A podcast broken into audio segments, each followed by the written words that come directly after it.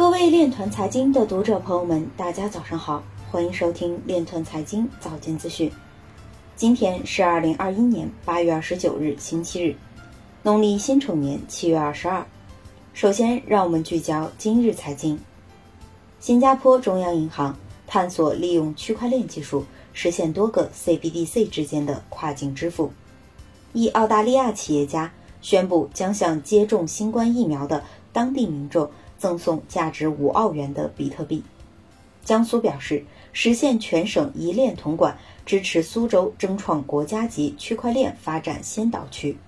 北京海淀表示支持腾讯开展区块链新型基础设施建设。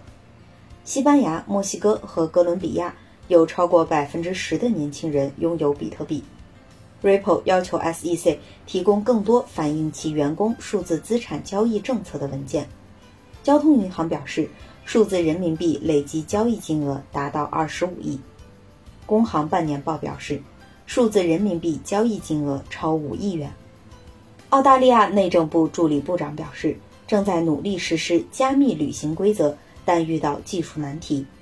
软件安全专家表示，NFT 正在被用于洗钱交易。今日财经就到这里，下面我们来聊一聊关于区块链的那些事儿。国家外汇管理局表示，拓展跨境金融区块链服务平台应用场景。国家外汇管理局二十日召开的党组扩大会议上再次强调，坚持金融服务实体经济，稳妥有序推进资本项目高水平开放，不断提升跨境贸易投资自由化便利水平，积极支持外贸新业态新模式发展，拓展跨境金融区块链服务平台应用场景。助力微小企业和民营企业更好开展跨境贸易和投融资活动。